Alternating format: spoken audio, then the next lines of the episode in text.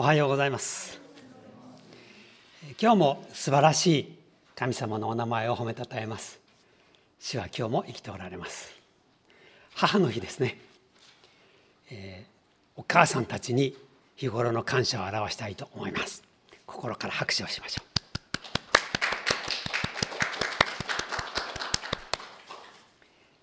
う。エペソの一章の11節。今日はここから見ていきたいと思います。エペソの一章の11節。またキリストにあって私たちは御国を受け継ぐものとなりました。すべてを御心による計画のままに行う方の目的に従いあらかじめそのように定められていたのです。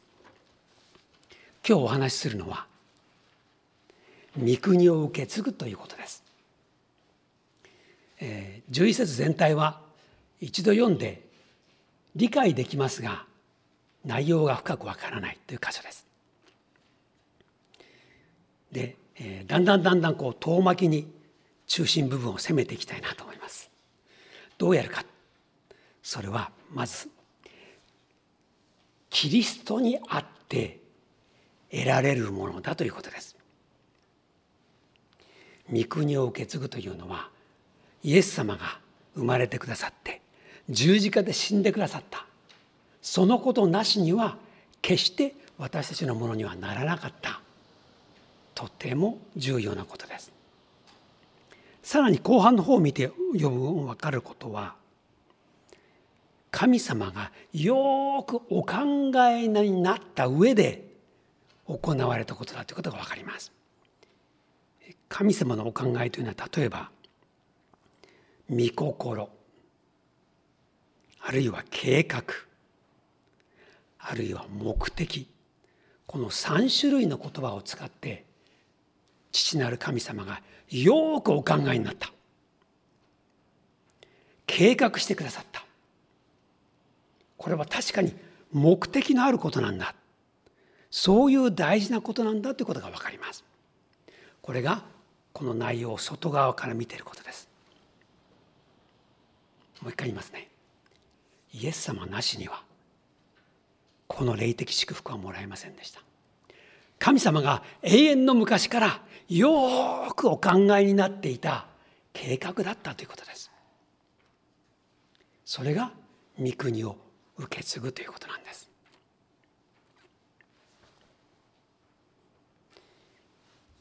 えっ、とこういう小説読んだことありますか？書き出し部分はこうです。セドリックは何も知らなかった。誰も教えてくれなかったから。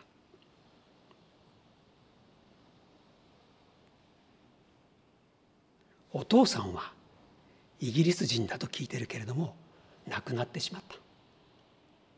お母さんはアメリカ人。僕は7歳。貧しい生活をしている。さあこれ何ていう話でしょうか。はい、知ってますよね。はいえー、少年少女文学全集とかいうのを 子供の頃に読んだ人最初に出てくるのは紹興酒か紹興女ですよね。えー、紹興酒好きな人どのくらいいます？はい、えー、紹興女の方が好きだっていう人。はいえー、いずれにしてもこのお話がね紹興酒も紹興女も実はものすごいお金を持っている親やおじいさんがいるって話です。でもそのお金の恩恵に預かれなくてとっても意地悪されたり貧しい中にいるって話ですよね。紹興酒の場合もおじいちゃんがドリンコート伯爵と言ってねイギリスの大金持ちでまるでね江戸時代のお殿様みたいなものすごい領地を持っていたお城に住んでるわけです。でも息子が大嫌いなこのアメリカ人と結婚してしまったってことでもう感動だってことでね縁を開いていた。でも他の子供たちも死んでしまう。残っている血をつなぐ者は孫のそのセドリックしかいない。じゃあ呼び寄せて財産ねあげようという話ですよね。でこの話クリスチャンにそのまま当てはまるんです。僕らはものすごい大きな祝福と財産をもらう予定の相続者なんです。ところがそんな大きな財産をもらっているというのは全く知らないまま生きてる。ああなんて貧しいんだろう。私は何にもないと思って生きている。あなたは商工士セドリックなんですそう言われるとなんかちょっとこういい感じしません？莫大なお金をおじいさんは持ってるんです。いやいや我々の天の父が持ってるんです。でも我々は今何にも持ってない気がする。そうでしょうかね？ちょっとこう頭を柔らかくして私の質問に答えてみてください。目に見えないんだけれどもとっても大事なものって何でしょう？ちょっとゆっくり考えてください。目に見えないんだけれども大事なものって何でしょう、えー、コロナの中にあるのでいろんな人の意見を聞けないんですが頭に浮かんだ答えはこんな感じじゃないでしょうかね。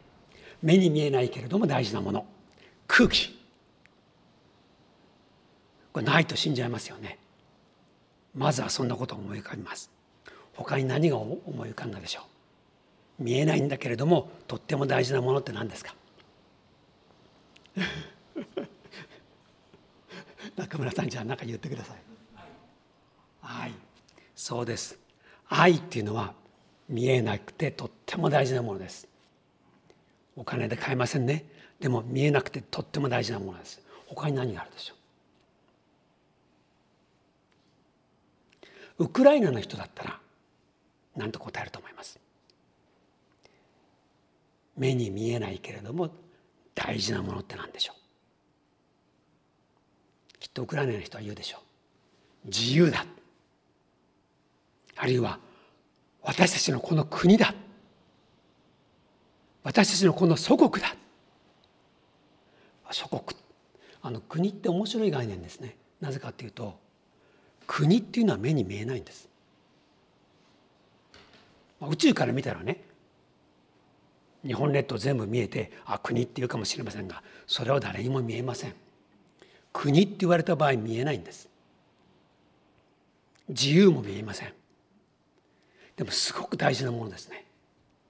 でそれは国が平和で良い政治家たちによって運営されていて、えー、悪いやつらがもねのさばったりすることがない。安心して生きてられる。それは国です。で国というのは何かが起きた時にああいい国だったんだなと後で分かります。でも普段は意識しません。それが国なんです。私たちは日本という国を持ってます。でこの国で生きています。この国によって守られています。この国で自由を謳歌できています。それが国というもので私たちの一番身近にあるんだけれども見えない、まあ、言ってみれば私たちの周りを取り囲んでいるこの環境とか雰囲気であるというか目に見えないんだけれどもとっても大事なものに囲まれて生きてるんです。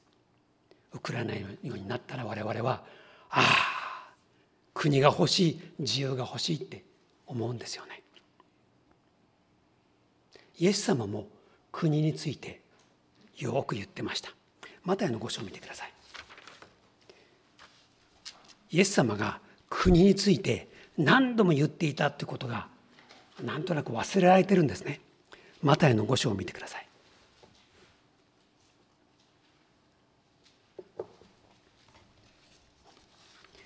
三条の水訓でイエス様は何度も国について語ってます。例えば五章の三節五章の三節心の貧しい者は幸いです天の御国はその人たちのものだからです。神様は国について語ってます。イエス様は神の国ということを何度も言われました。心砕かれている人その人の心には神の国が始まってるよ。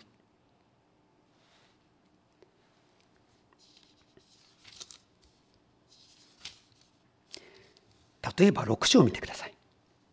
6章の10節。主の祈りで私たちはいつも何を祈ってますか？マタイの6章の10節。御国が来ますように。イエス様が教えてくれた祈りは国が来るようにという祈りです。イスラエルという国に生きていましたがイエス様はそうじゃなくて神の国が来るように祈るんだよ。神の国は完全には地上に現れていない。だからそれがあなたの心で始まり広がり大きくなってそれが目に見えるようになるようなそういう時が来るのを待ち望むんだ。神の国を待つんだよ。これは神様が完全な形で支配する国。神様の立法が国の法律となる国。神様によって完全に守られる国。神の愛がみんなにしっかり届く。そういう国になるように。そしてみんなの心がイエス様のような心になって互いに愛し合い助け合っていく。そういう国になっていくように。イエス様はそれを望まれました。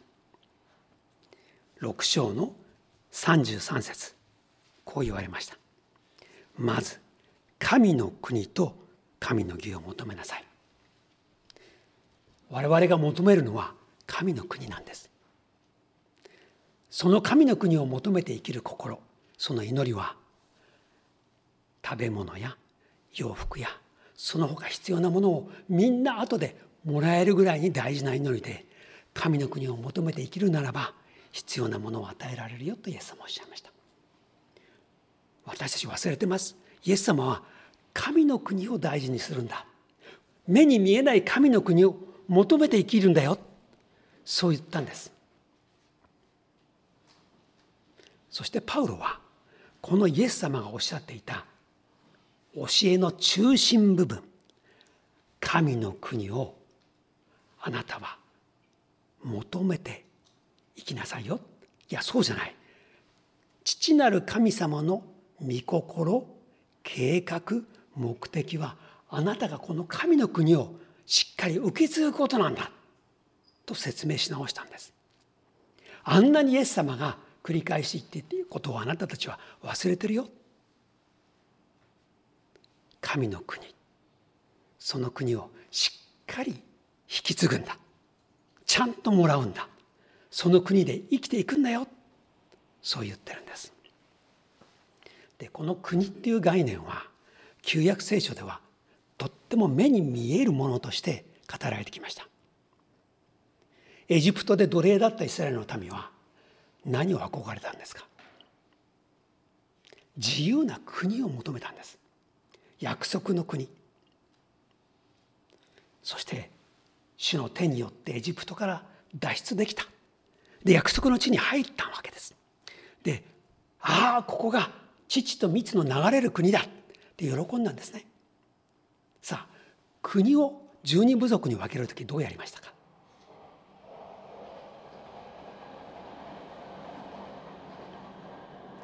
これはあのくじを引いたんです。公平ですね。そのくじを引く中に神様の御心が現れたんでしょう。民数記の34章ではあなた方がくじを引いて相続する地であるでその説明が書いてあります。えー、詩篇の16編の6節見てください。旧約聖書の詩篇の16編。すでに、えー、礼拝で読んだ箇所ですね。詩篇の16編。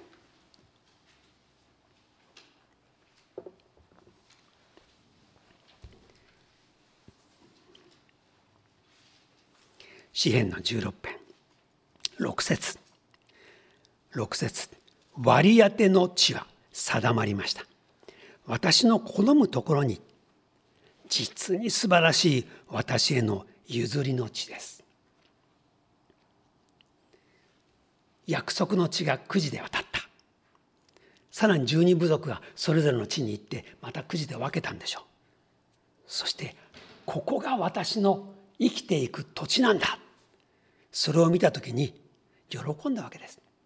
その心を16編は説明してますね。ああなんて素晴らしいところだ。私への譲りの地相続地だ。これは旧約聖書のユダヤ人にとってはもう誰もが感じた素晴らしい喜びなんです。自由にされてこの地で生きていける。旧約聖書では地面という概念が神の国の土台です。その地面によって畑を耕し家を建て子供が生まれ子々孫々とそこが受け継がれていく。ここは神の国だそう言えたんですよね。えっと皆さんは「大草原の小さな家」っていうドラマ好きですか？今は、えー、再放送してますで昔何度もやってましたよね。はいえー、可愛らしい女の子ローラが出てきてアメリカのどっかのもうこのね広大な田舎でえー、牧場で生きてるっていう貧しい家族の話でねなかなか素敵なんです。でこれはねあのローラっていう女の子がおばあちゃんになった時、まあ、50歳ぐらいになった時に自分の一生をね小説に書いたんですよね。だから実際の体験が元になっている、まあ、お話なんです。でそれがテレビドラマになりました。でその実際の体験っていうのは面白いことにリンカーンが法律にサインして、えー始められた法律にのっとった事件なんです。ホームステッド法と言いましてね1862年に作られた法律でアメリカの真ん中よりちょっと右側ミシシッピ川っていうのが真ん中に流れてるんです。このミシシッピ川の左側西側はあんたたち国民なら誰でもいいから向こうに行ってこの土地は俺のものって言ったらそれがお前の土地になるよっていう法律なんです。アメリカってすごいですよね。160エーカー。あなたの土地にしてあげよう。そこで畑を作って牧場を作って5年間生活したらこの土地はあなたのものだ。その大きさはね東京ディズニーランドよりも一回り大きいぐらいの土地があなたのものだって言うんです。その時代に生きていたらやってみたいですか？皆さんの今住んでる家何坪ぐらい？東京ディズニーランド入ります？ちょっと無理かもしれないね。でもそんな広大な土地あげるよってアメリカは言ってそれなら行くっていう人がねいっぱい行ったわけです。そしてローラのお父さんもその一人で西に行って土地を得た人なんですよね、えー、テレビドラマではね。あれはあミネソタ州の出来事として書いてるんですが皆さんミネソタ州がどんなところか知らないと思います。カナダにもうほぼ近いところで冬は極寒とんでもなく寒いとこ。ろ、えー、私の友人そこで、ね、牧師をしてるんですけどねちょっといろんな話を聞いたら大変なこと。冬の寒さ、えー、ちょっとね田舎道を車で走ってて車止まったらね命の危険が生まれます。それぐらい冬は寒いところ、えー、そのローラの時代にあんなとこに住んで冬を越したらね死んじゃいますよ。で実際ね多くの人死にました。寒さのために。でもそういうところで自分の土地が欲しい。頑張って畑作ってね家を建てて本当に掘った小屋で丸太小屋ですよ。そういうところに住んで。でローラはね幸せでした。お父さんはクリスチャンお母さんもクリスチャン。聖書を広げて日曜日安息日として過ごした。お父さんは実際にね教会堂を建てるのを助けたこともあった。そういう中で生きたんですよね。信仰があってそしてその広大な土地を自分たちのものにするっていうまるで昔のユダヤ人が経験したような喜びを経験したんです。この土地は私のもの。そう思ったら嬉しいですよね。さあここで生きていこう。これが神様がくださった相続地ここで生きていくんだ。でそれによって、まあ、土地は目に見えるんですが目に見えないものが与えられたんです。その土地における自由所有生活の安定平和そういうものが得られる土台は相続地なんです。これが新約聖書になると目に見える土地ではなくて神の国という形で説明し直されるんです。聖書っていうのは旧約聖書で語られることが新約聖書で結晶のように凝縮するっていうことが多いんですよね。だから旧約聖書のこうリアルな歴史。手で触れるもの。そういうものが一つの例え。えー、例となって新約聖書でそれがこうよくわかるようになってるんですね。じゃあもう一回エペソに戻りましょうか。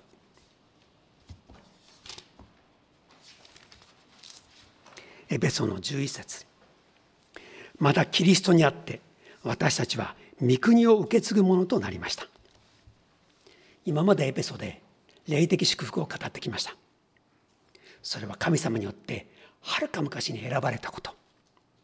神の子にしようと定めてくださっていたこと。そして御子の地による贖い罪の許しを得たこと。さらに神様の知恵奥義が知らされたこと。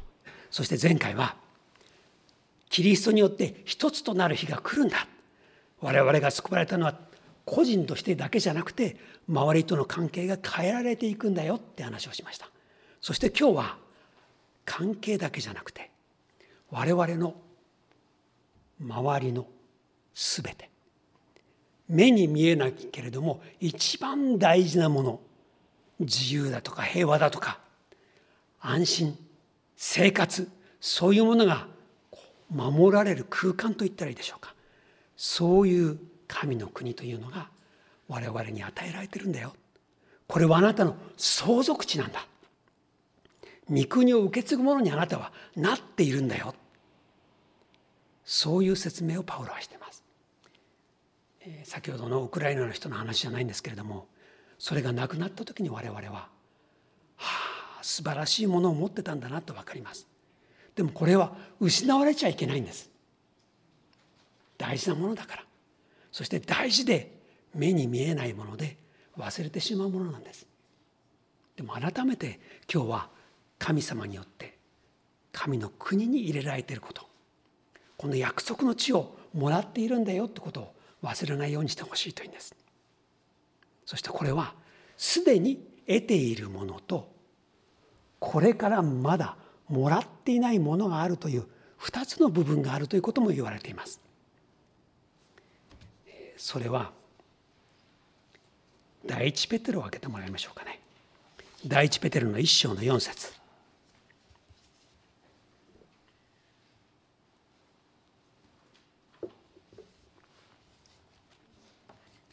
第一ペテロの一章の四節。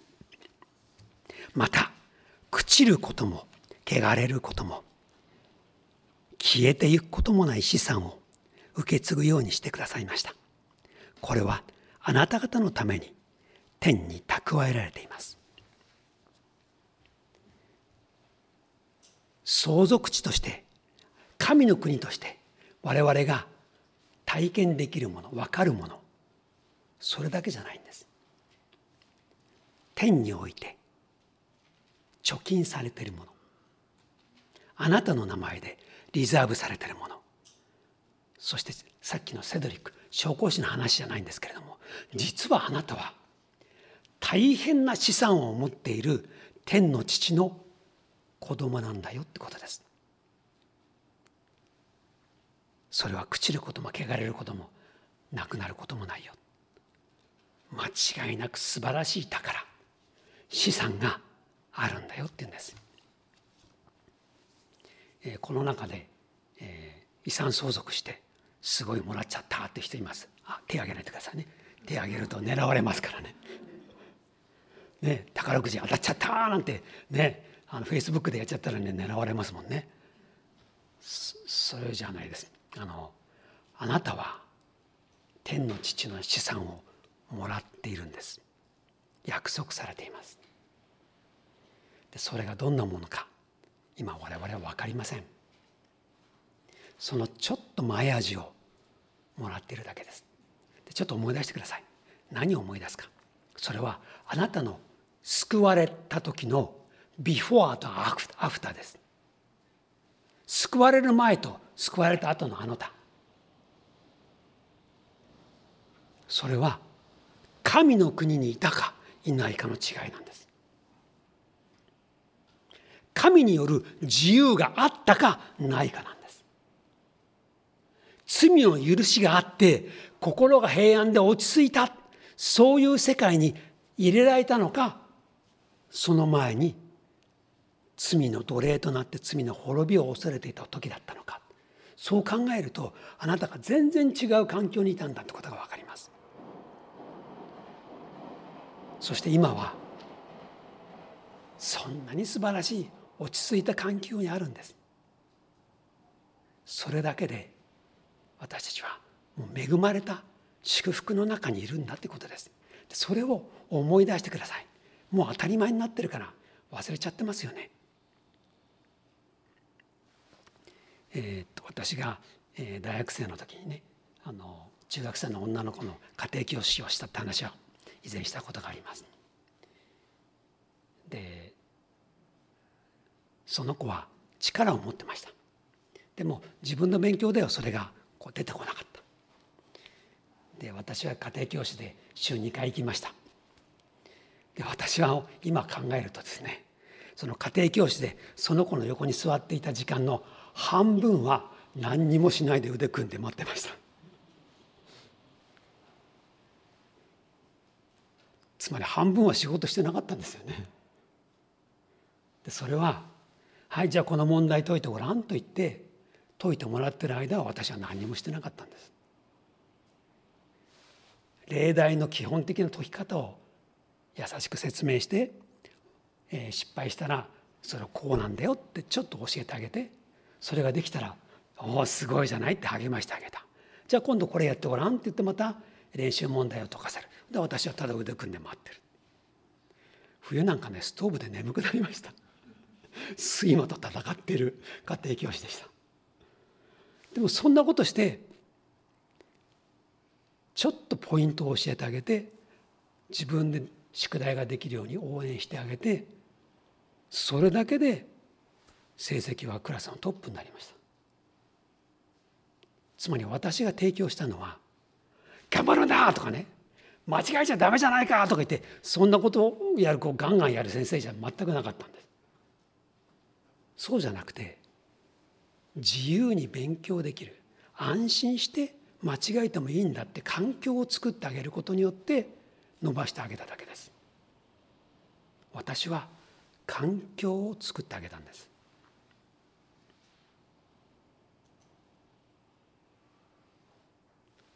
環境というのはとっても大事なものなんです。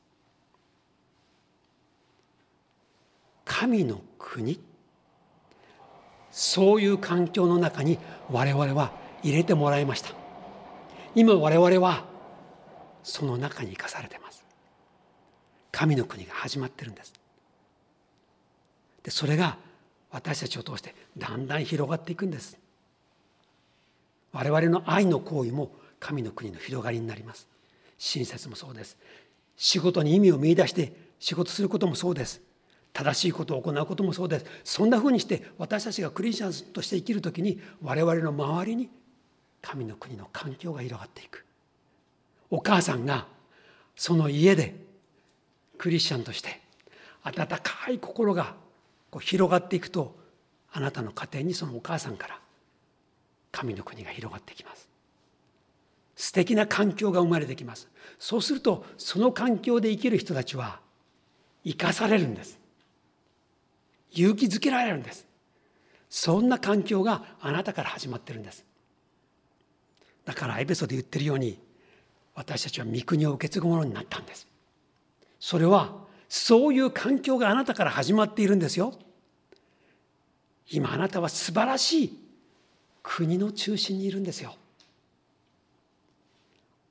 あなたは神の国の市民なんですよ。そんなことをパウロは確認させてくれるんですよね。あなたは御国を受け継ぐものになりました。漠然としたものがちょっと形が見えてきませんか？あなたは神の御国を受け継ぐものになったんです。環境が変わったんです。そしてキリストによってキリストが十字架につくことによってそういう素晴らしい環境をいただいてるんですよ。そしてまだ見ぬ祝福が天に蓄えられてるんですよ。あなたは相続人の立場を正式にもらってるんですよ。それが神の子の意味なんです。わざわざ神の子にしてくれたのは相続人にするためなんです。えっ、ー、と福沢先生っていう巡回伝道者の方縁西教会に来たことありますか？福沢光夫先生とおっしゃる方、えー、カルバリーミニストリーとかなんかおっしゃってたかな、えーと、この福沢先生の子供の時の話はねとっても悲惨だったんです。福沢先生のお父さんは戦争から帰ってきたらもう人が変わったようになってしまってもう酒を飲む乱暴するそれだけのお父さんになってしまいました。いろんなことがあったんでしょうね戦地で。で帰ってきたら、えー、あの戦争は悪だったって話になってる。まあそんな中でもお酒しか道がなかった。それでもう夜はね地獄です。子供だった、えー、福沢先生はあまりのことにね家を逃げ出したりそれからお父さんが働いてくれないのでもう貧乏のどん底で妹さんと2人で小学生の時は近くの畑に行って作物を盗んでそれを食べて上を忍んでいたんだよって話をしてます。本当にひどかったんですね。それでまあ昔のことですからね中学を出てすぐに会社に勤めました。ニコンっていう会社。よく知られてますよね。でそこで働きました。頑張りました。17歳ぐらいになった時かな。つまりですね小学生の頃から17歳に至るまでずっとお父さんは酒飲んで家で暴れていたんです。で特に17歳の頃はもう暴れるだけじゃなくてね家の中のものをどんどん壊していきました。で17歳といえばねご立派な青年ですよ。で目の前でお母さんが殴る蹴るの暴行を受けてもう許せない。この父があるから家が不幸なんだと言って殺意をはっきり持ってお父さんを殺そうとしたんです。でそれを分かったお母さんがお父さんにものすごい暴力を受けてもう傷だらけのお母さんがそれだけはやめてちょうだいと言って泣いてとどめたことによってその殺人にはならなかったでそのニコンという会社の会社の地下室で聖書研究会が行われていてそこで聖書を学びイエス様の十字架を知り生まれ変わったんですよね。でその後、えー、仕事を続けた後に、えー、献身して牧師になります。お父さんとの関係の修復にはもう長いことかかりましたで分かったんです。イエス様を信じることによって空気が環境が変わっていくんだってこと。イエス様の救いによってこの心から神の国が始まったってことが実体験として分かっていったんです。そう。私たちもそんなふうに過去から救い出されて神の国神が与えてくれた土地に生きるものになり平和自由喜び前向きな心をもらってるんです。あなたはその中にいるんですよ。そのことを感謝しもっと素晴らしい祝福が用意されているということを希望を持って歩んでいきたいと思います。お祈りしましょう。自分の言葉でお祈りください。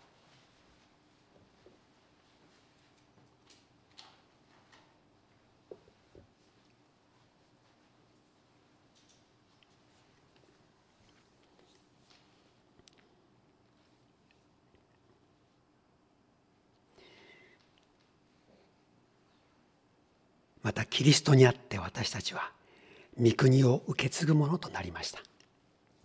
天の父よあなたが永遠の昔からその御心の中にご計画の中にそして目的を持ってこの御国を受け継ぐものにしようとしてくださったそのお考えに感謝します。